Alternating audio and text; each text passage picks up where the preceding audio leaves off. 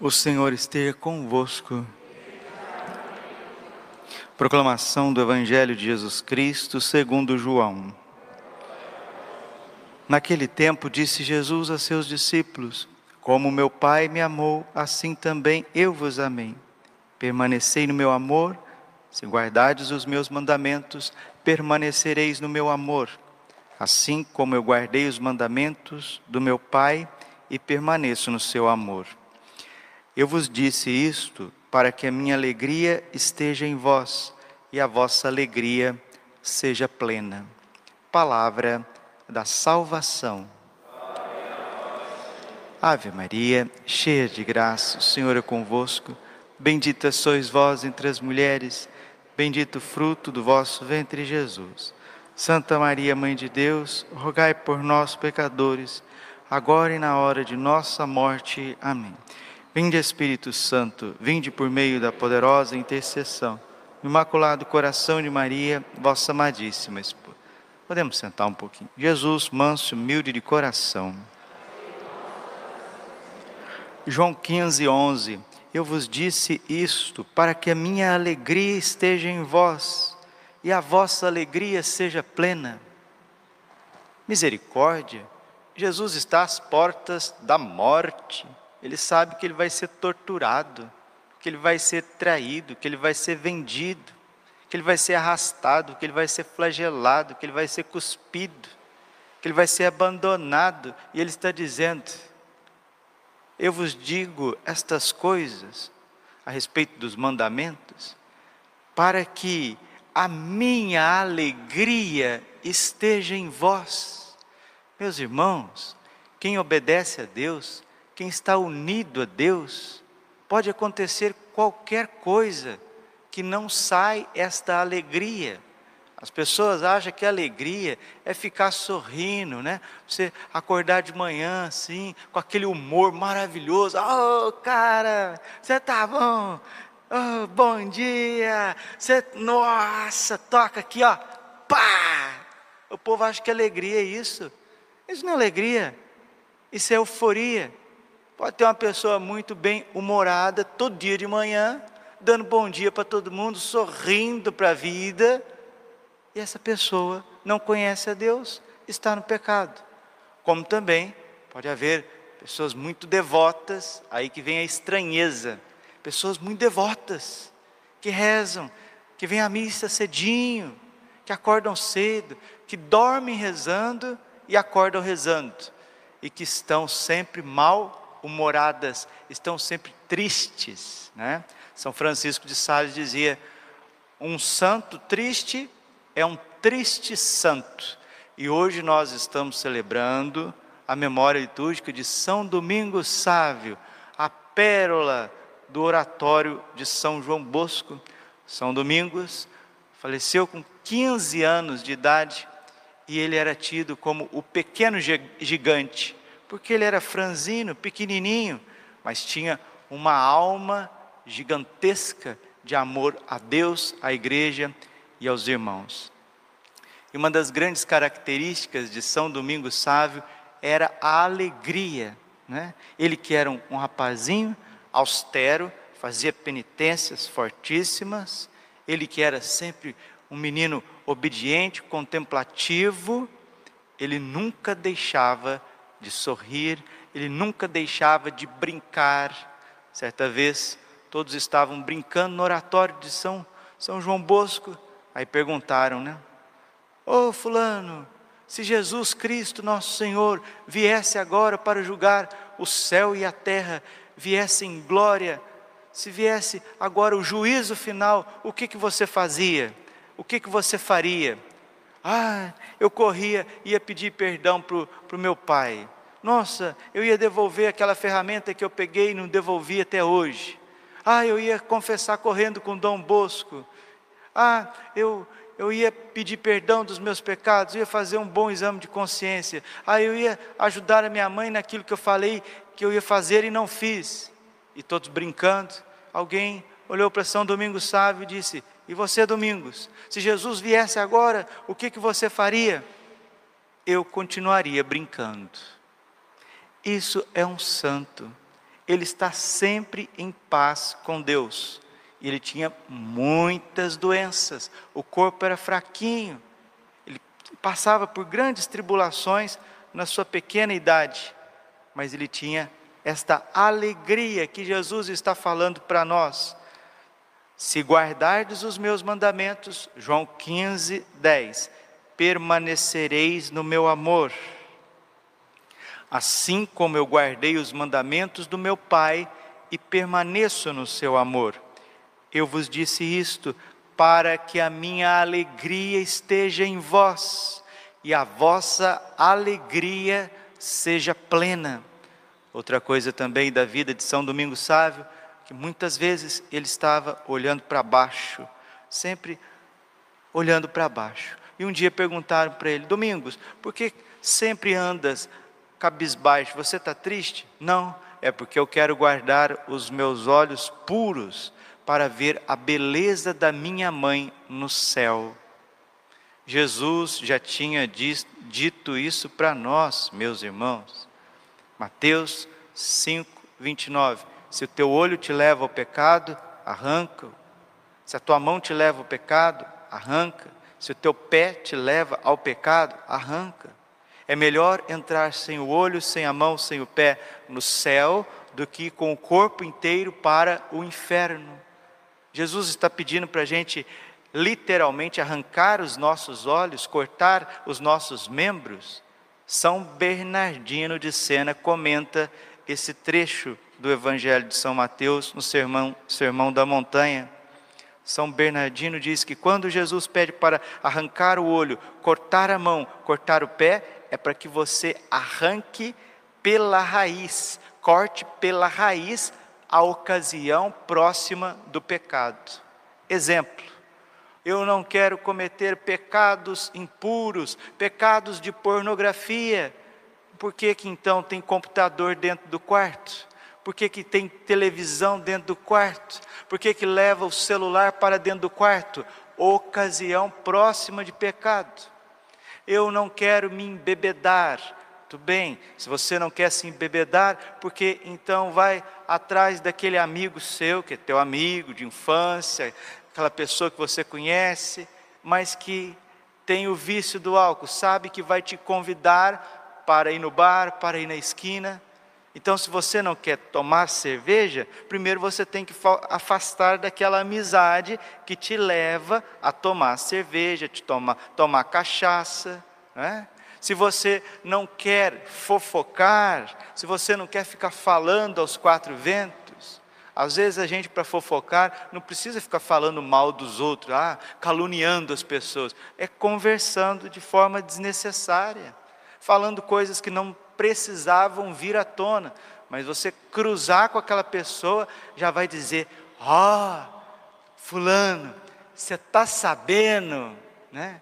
Estão falando por aí, você ouviu falar, estão dizendo. Então, se você não quer palavras desnecessárias. Você viu aquela pessoa ali, cumprimenta, bom dia, boa tarde, ô oh, irmão, não sei o quê, partilhar uma coisa com a senhora, partilhar uma coisa com o senhor, aí começa a conversinha, e fala, uh, rapaz, está na minha hora, dá a linha, vai embora.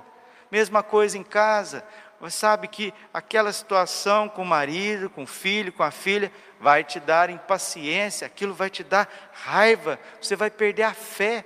Desculpe, alguns perdem a fé mesmo, né?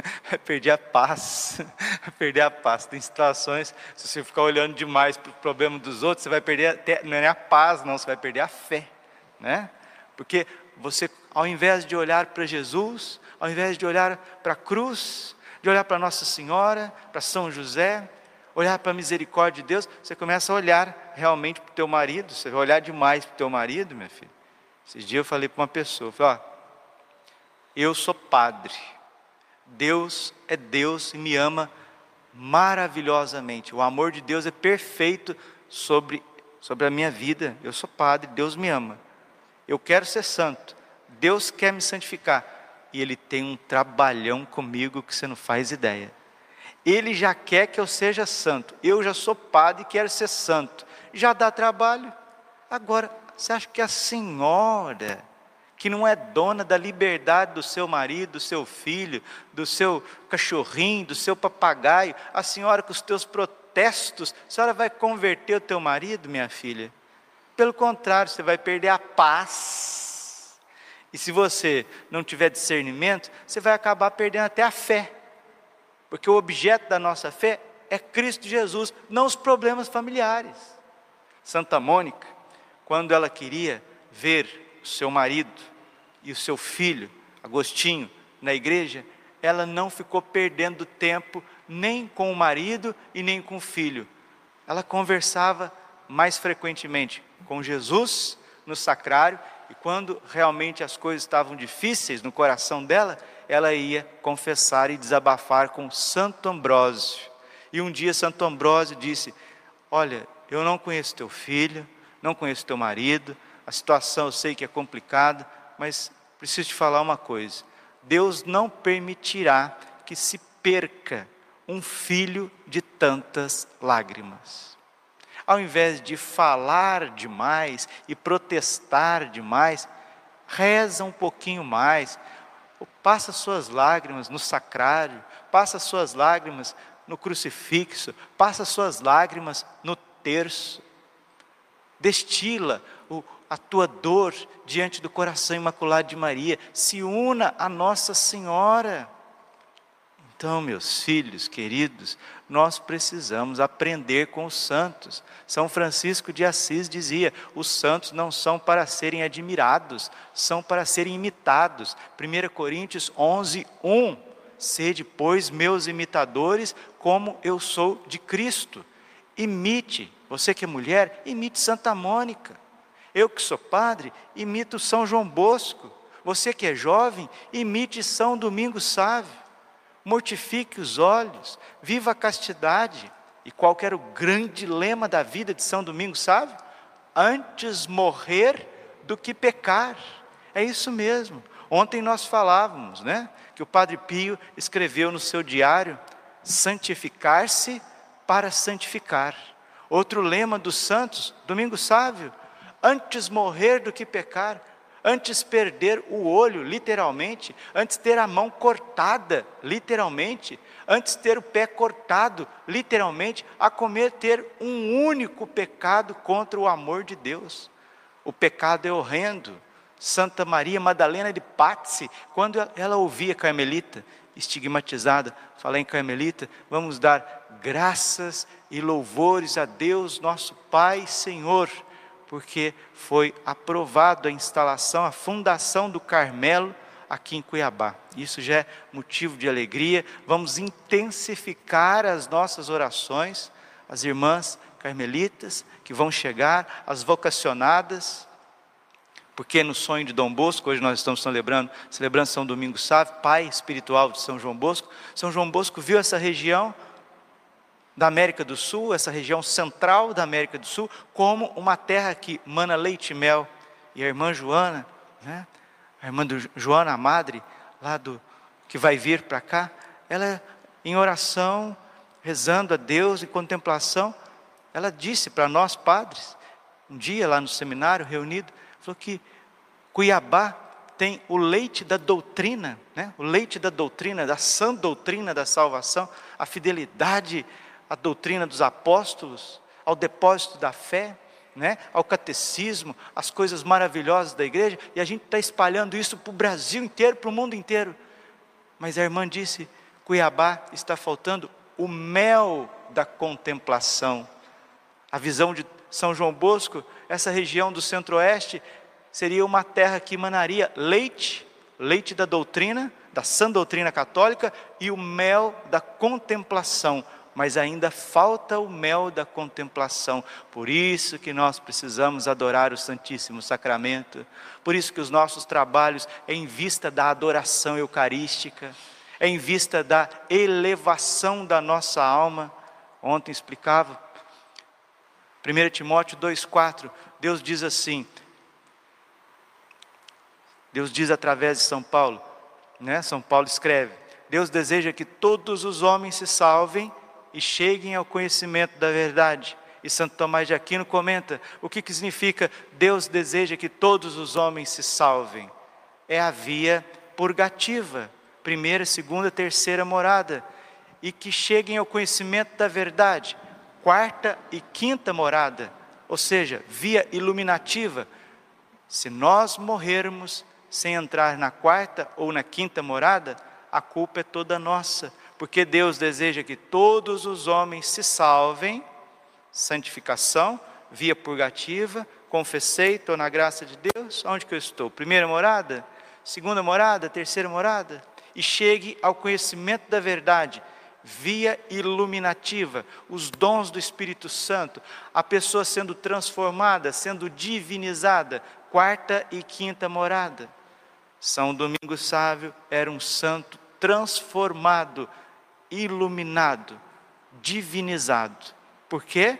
Porque foi obediente a São João Bosco, foi puro e colocou um lema na sua vida: antes morrer do que pecar.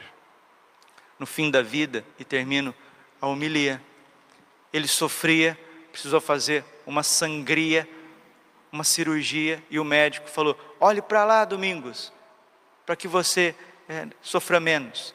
Ele falou: Não, nosso Senhor sofreu muito por mim, eu quero também sofrer um pouquinho por ele. E aqueles cinco cortes, aquelas cinco pulsões que ele recebeu no tórax, ele ofereceu a Nossa Senhora pela conversão dos pecadores.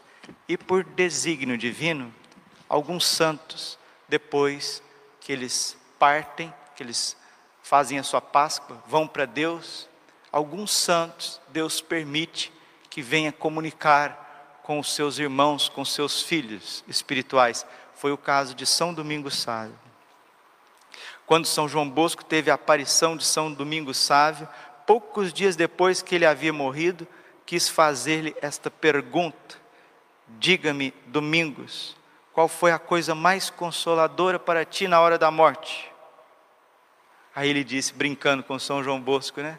Como um menino do oratório: Adivinhe, Dom Bosco, talvez o pensamento de ter bem guardado a pureza, não foi isso, Domingos? Não, Dom Bosco, não foi.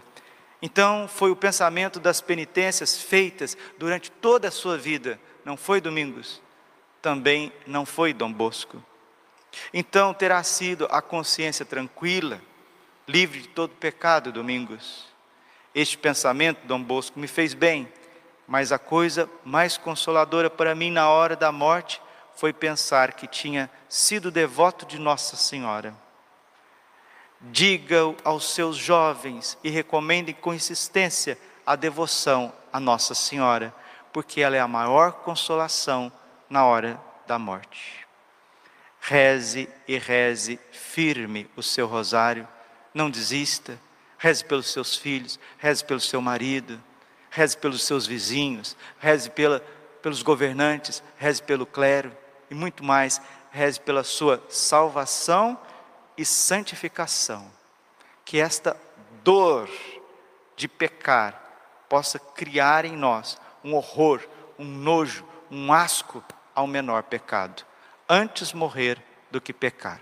Glória ao Pai, ao Filho e ao Espírito Santo, como era no princípio, agora e sempre. Amém. Santa Maria Madalena de Pazzi, que era carmelita, quando ela ouvia a palavra pecado, ela ficava pálida, gélida e estremecia. Dom Bosco sempre dizia: pecar é renunciar ao Filho de Deus e se entregar ao demônio. Isso merece ficar apavorado mesmo. Mas confiança na misericórdia. Caiu, volte com confiança ao coração do Pai misericordioso, peça perdão dos seus pecados e continue com muita perseverança.